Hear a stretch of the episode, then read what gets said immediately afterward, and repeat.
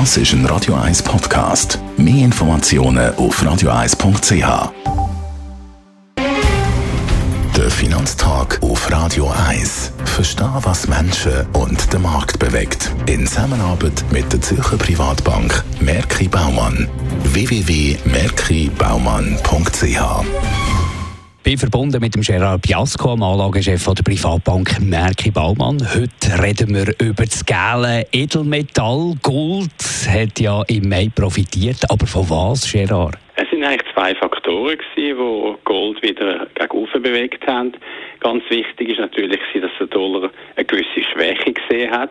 Wenn der Dollar runtergeht, dann wird Gold für die nicht-amerikanischen Investoren natürlich attraktiver, weil es günstiger wird. Das hat auch andere Rohstoffe geholfen und Gold hat natürlich auch geholfen, dass der Dollar runtergegangen ist. Der zweite Faktor, der geholfen hat, ist, dass die Bondrendite, Obligationenrendite am langen Ende, die sind ein bisschen zurückgekommen. Wir haben eine Konsolidierung gesehen vom Aufwärtstrend von der langen Zinsen. Und das ist der zweite Faktor, der auch Gold und andere Rohstoffe unterstützt hat. Und welche Rolle spielen da geopolitische Ereignisse?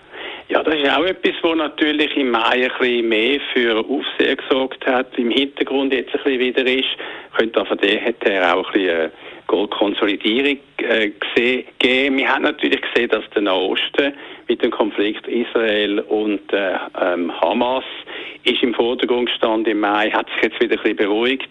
Auch die Spannungen zwischen den USA und China oder Russland und Weißrussland das hat sich alles wieder ein bisschen beruhigt, aber es kann jederzeit wieder vorkommen. Gold ist halt wichtig, auch als geopolitische Absicherung. Schauen wir ein bisschen vor, wie sieht es aus äh, in den nächsten Wochen und Monaten für das Gold? Also momentan ist es ein bisschen am Konsolidieren, aber ich glaube, Gold muss man natürlich schon als strategische Beimischung haben.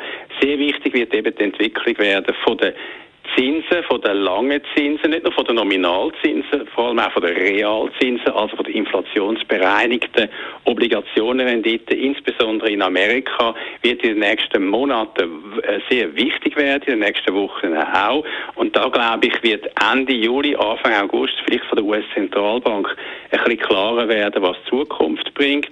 Und von dort her bis dann wird es relativ volatil bleiben. Danke vielmals für die Einschätzung, Gerard Biasco, der Anlagechef der Privatbank Merki Baumann. Der Finanztag gibt es auch als Podcast auf radioeis.ch. Präsentiert von der Zürcher Privatbank Merki Baumann. www.merkibaumann.ch